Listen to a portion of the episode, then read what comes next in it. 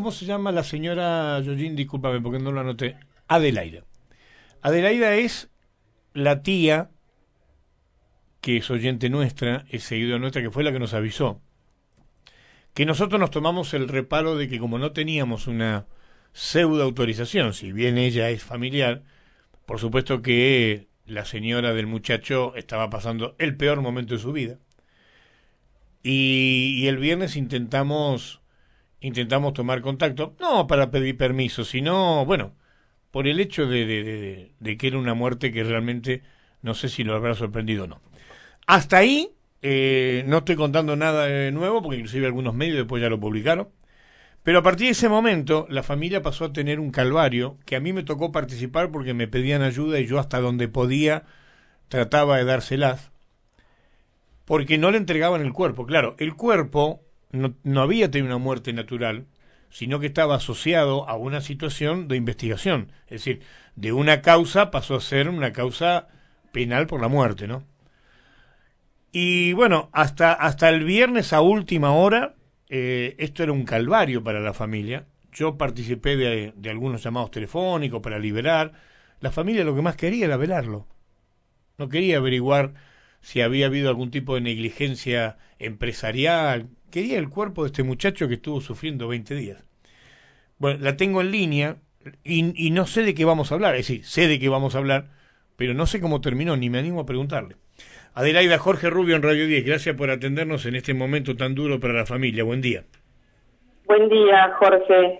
Y la... realmente no fueron 20 días, fueron 89 días. 89 eh, mi días. Sobrino, mi sobrino se accidentó el 11 de de septiembre. Bien, bien. Y bueno, a partir de ahí eh, estuvo en terapia, eh, pasó por, bueno, por un montón de, de situaciones eh, que te hago, no veíamos, o sea, te hago, te hago, te hago una pregunta. Sí. ¿Las complicaciones de salud siempre fueron por el accidente, si por la electrocución, siempre fue por eso? Eh, sí, porque él cuando tiene el accidente, se, o sea, eh, se cae y da su cabeza contra el, el asfalto. Ah, entiendo, entiendo, que, entiendo, entiendo. Que opera, tuvieron que operarlo. Por eso, bueno, el tema, eh, eh, esta... claro, el tema no fue lo eléctrico, sino la caída.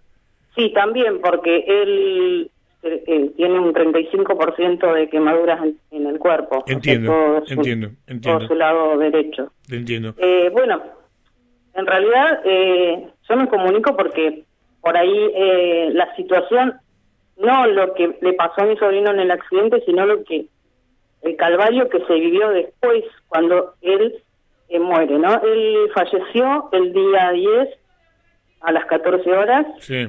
Y bueno, me avisan a mí porque estuve constantemente con ellos, con mi sobrina y, y, y, y sus hijos.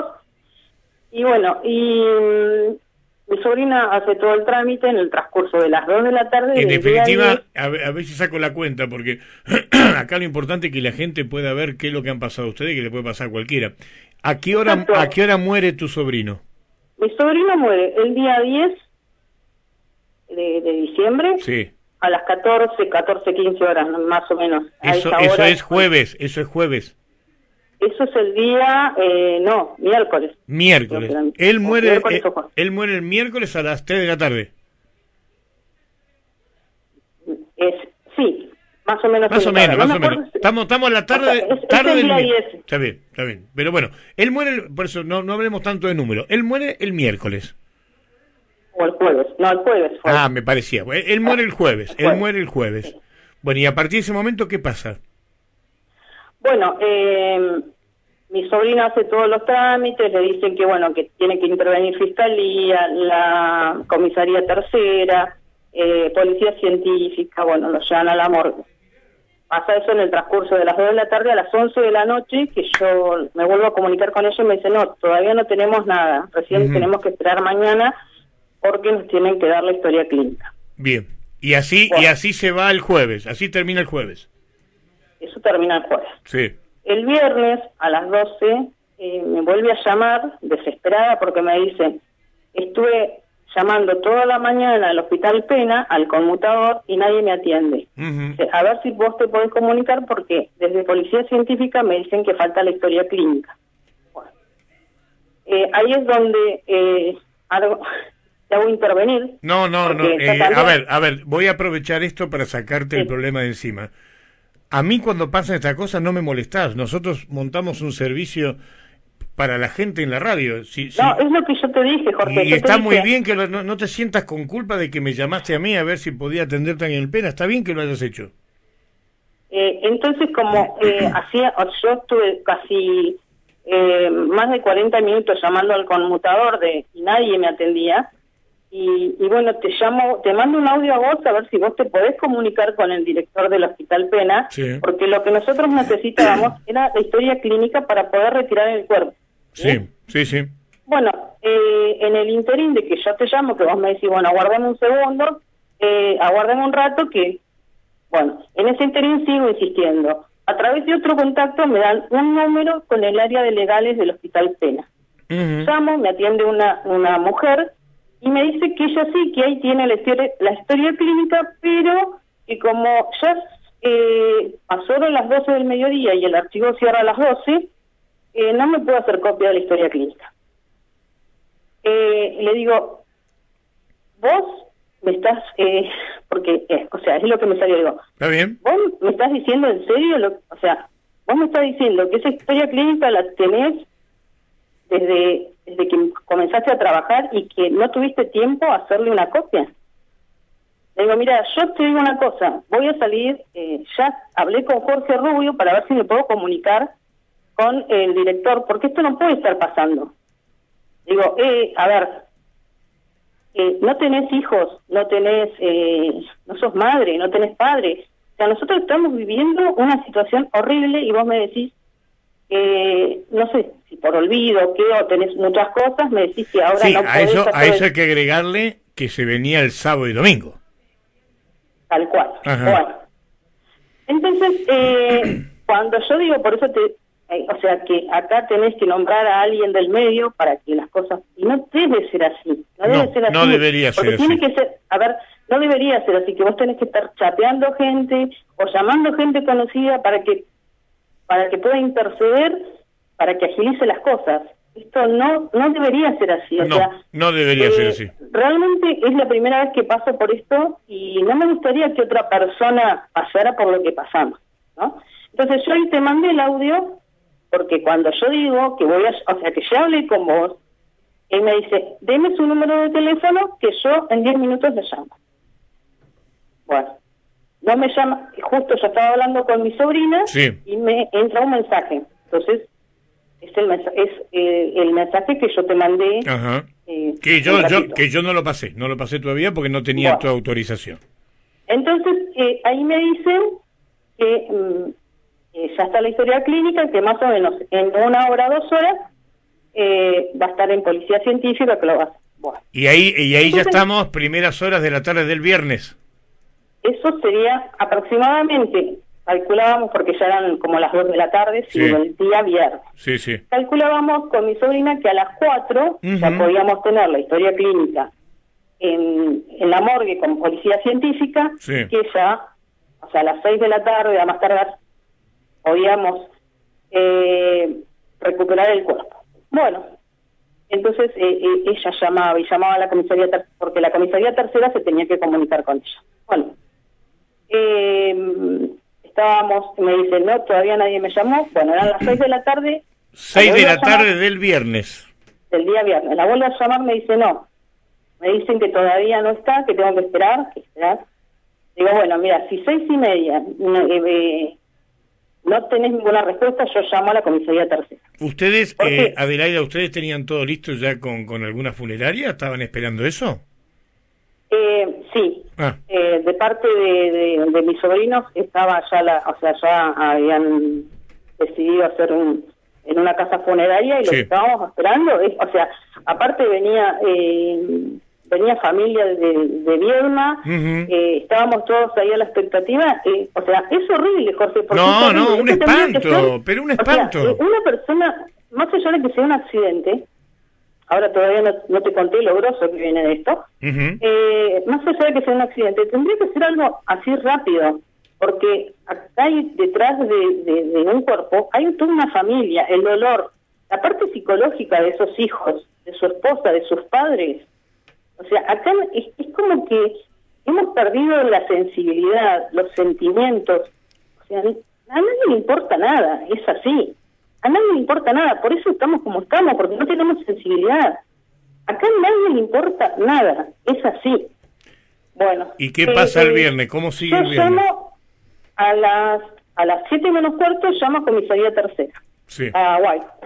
Y me atiende una una gente me dice, sí, yo ya me comuniqué con su sobrina, pero mientras nosotros no tengamos la historia, eh, la historia clínica que nos mandan desde Policía Científica, señora, no podemos hacer nada porque dependemos de eso. Bueno, le digo, ¿me podés dar el teléfono de Policía Científica si me comunico? Porque lo que nosotros, lo único que queremos es eh, el cuerpo de mi sobrina para poder ver, velarlo. Es lo único que queremos, nada más que eso. Bueno, llamo a Policía Científica, me atiende otra señora que no, no le pregunté el nombre y me dice, mire señora, eh, está, la, historia clínica ya llegó, pero el médico todavía no la leyó porque es una foja de tres meses, o sea, es un expediente de tres meses y eh, no sabemos si lo vamos a entregar hoy o cuándo. En ese momento, o sea, más allá del dolor, uno no está preparado para grabar cada cosa que te dicen, porque vos no esperás. No, no, no, es un espanto, es un espanto. Entonces le digo, ¿qué es lo que me estás diciendo? Que porque hace tres meses que mi sobrino está internado y, eh, en la historia, o sea, los partes no varían mucho. Digo, y no tenés tiempo, o sea, el médico todavía no tuvo tiempo pero aparte, aparte le, le, estás pidiendo el cuerpo para velarlo, no para hacer un trámite. Entonces, exacto. Entonces le dije, mira, yo ya hablé con, por, otra vez te vuelvo a nombrar, yo ya hablé con Jorge Rubio de este tema. Le digo, y si es, es mira, ya me voy, digo, ya me voy a policía científica, me clavo ahí hasta que no me entreguen el cuerpo, porque no puede ser posible, le digo, lo mismo que le dije a la otra señora, le digo, no hay sensibilidad, vos no tenés hijos, padres, no sos madre. Digo, ¿vos sabés el dolor que hay detrás de todo esto? Hay una familia, están sus padres, su esposa, sus hijos.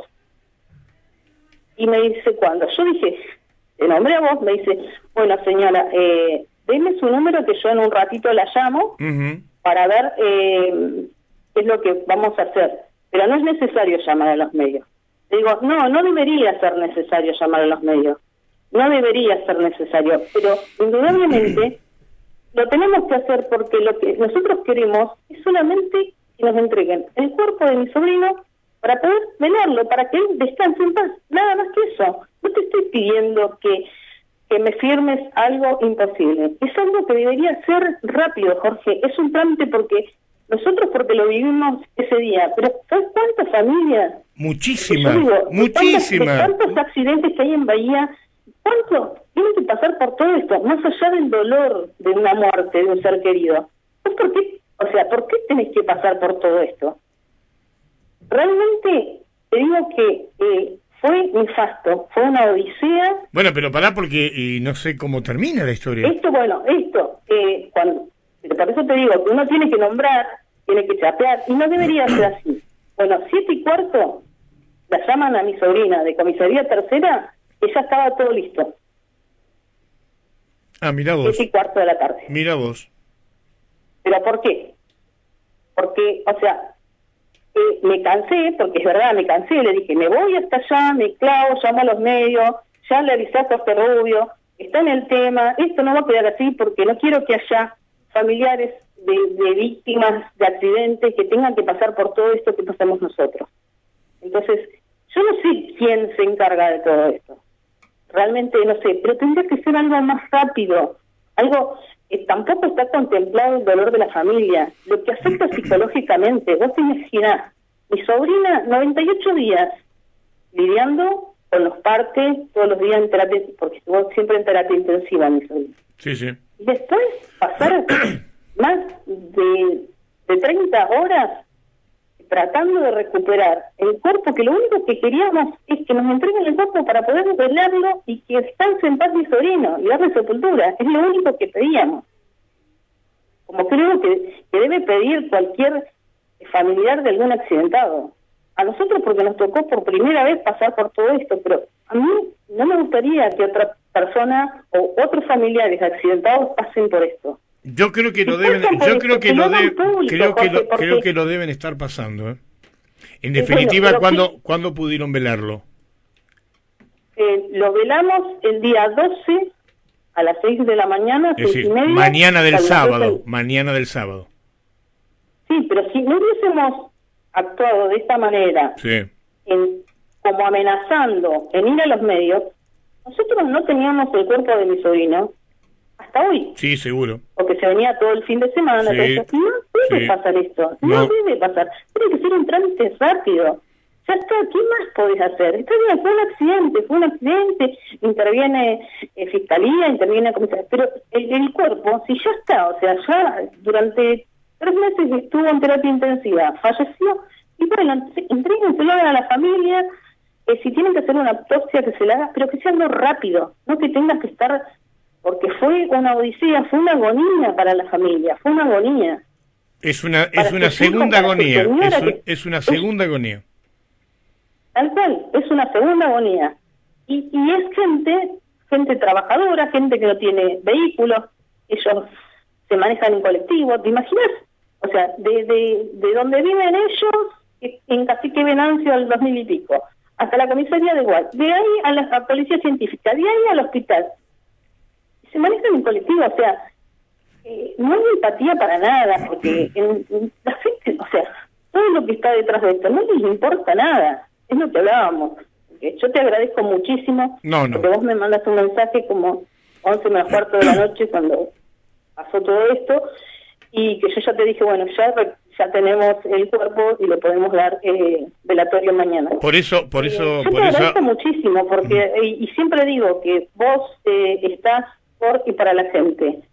Eh, respeto mucho, te respeto como persona, te respeto por el por tu trabajo porque haces un trabajo excelente, porque tenés empatía para con la gente, cosa que en este momento no existe eso no existe. Porque realmente un periodista que a mí me mande un audio a las 11 menos cuarto de la noche y que me, trate de tranquilizar y que, como vos me dijiste, bueno, dentro de todo, eh, ya está, ya pasó. Pero, a ver, uno tiene que actuar y amenazar que va a llamar a los medios para que todo sea rápido. No, esto no debería pasar. Y yo eh, invito a, a, la gente que tenga esta clase de problemas, que salga a decirlo, que no se calle la boca, que no se calle la boca, porque si todos nos callamos, esto va a continuar igual, porque a nadie le importa nada, a nadie le importa nada, pero cuando... Lamentablemente, lamentablemente, creo que en algún momento te lo dije en esos dos días que cruzábamos mensajes, lamentablemente, esto tiene que ver muy parecido a lo que yo hablaba con otra persona la semana pasada, también tiene que ver con las personas involucradas. Si el muerto no hubiera sido un simple laburante como tu sobrino, lo más factible que el cuerpo hubiera salido antes. Si vos no me hubiera, si vos no me hubieras mencionado, más allá de que yo te di un par de teléfonos para que pudieras hablar, que tengo entendido que te atendieron, eh, lamentablemente en la Argentina, o por lo menos Bahía, yo hablo de Bahía porque me desempeño en Bahía, todo se maneja así, lamentablemente, todo se maneja así. Y, y, y, yo no me pongo contento que porque me hayan nombrado a mí te entregaron el cuerpo. No, no, porque uno diría, ah, viste, me nombró a mí. No, de ninguna manera, yo no busco eso, no, no, nada, no, no me interesa. Simplemente, como yo sé que pasa así, porque aparte ustedes se han manejado con mucho respeto conmigo, en el sentido de que yo te puedo dar una mano, pero en definitiva yo no tenía el cuerpo a tu sobrino. Es decir, yo lo que hago es, eh, eh, es tener algunos accesos de intermediarios y básicamente, y esto yo quiero apuntar cuando cortes, porque no te quiero involucrar en esto, el tema es que lo que yo logro es gracias a ustedes.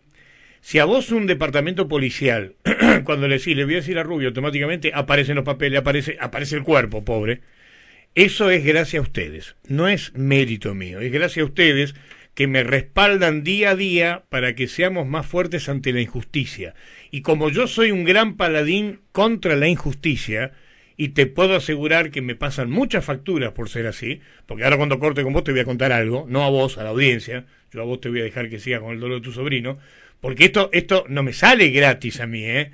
Cada vez que alguien llama me dice, mire que le voy a decir a Rubio, después me pasan la factura, pero no me calienta, a mí no me calienta, Porque en definitiva, yo no te conozco a vos, no conozco a tu sobrina, no conozco a tu sobrina, eh, tu sobrino no es nada mío, no le conozco, pobre, pobre, pobre flaco, ni la cara le conocí, porque si no pareciera como que yo estoy ayudando solamente a los amigos míos, que son generalmente los que menos me llaman, que son los que menos me llaman. Por eso te decía que me disculpes.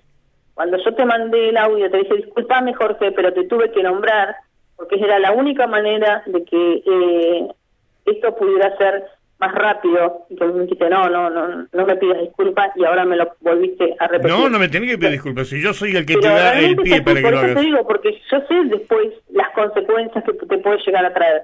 Pero por eso te digo, yo te respeto muchísimo, eh, te sigo desde siempre, no desde ahora que estás en, Radio 10, desde siempre, desde antes. Siempre respeté el trabajo que haces. Y lamentablemente me tocó eh, poder comunicarme con vos a través de, esta Sí, ojalá, ojalá hubiera sido por otro tema, sí. Ojalá hubiese sido por otro tema, realmente. Pero bueno, yo te agradezco y ya te digo, y le digo a toda la audiencia que eh, si llegan a tener un problema así con algún accidentado, que no se callen, que no se callen, que no se callen. Porque eh, esto eh, afecta psicológicamente a toda la familia, a todas. Te mando un abrazo enorme, eh, mandarle un abrazo a tu sobrina que no conozco, que, que, que tiene, ¿tienen hijos? ¿Tienen hijos? Tienen tres hijos. ¿Chiquitos? Eh, no, es eh, adolescentes. Ah. O sea, adolescentes, eh, el mayor tiene 22 años. Ah, bueno, bueno. La menor tiene 17. Bueno, van a poder acompañar a la madre entonces. ¿eh? Sí. Bueno, Eh... tiene hijos y tiene nietos. Ah, bueno, bueno. Por eso te digo, hay, hay detrás de, de todo de, detrás de, este accidente hay toda una familia, hay todo un dolor, hay, hay padres, hay sobrinos, hay, hay nietos, así que bueno, yo te agradezco muchísimo por tener por tener la empatía que tenés hacia la gente desconocida, porque vos no nos conoces a nosotros, nosotros te escuchamos, te vemos, eh, y bueno, y realmente eh, esto eh, como vos decís, se logra el, cariño que te tiene la gente y el afecto y el respeto eh, es eh, por tu trabajo. Así que bueno. Gracias, gracias, y bueno, que lo pasen lo mejor posible. Que la pases bien. Gracias. Chao, querida. Bueno, esta es toda la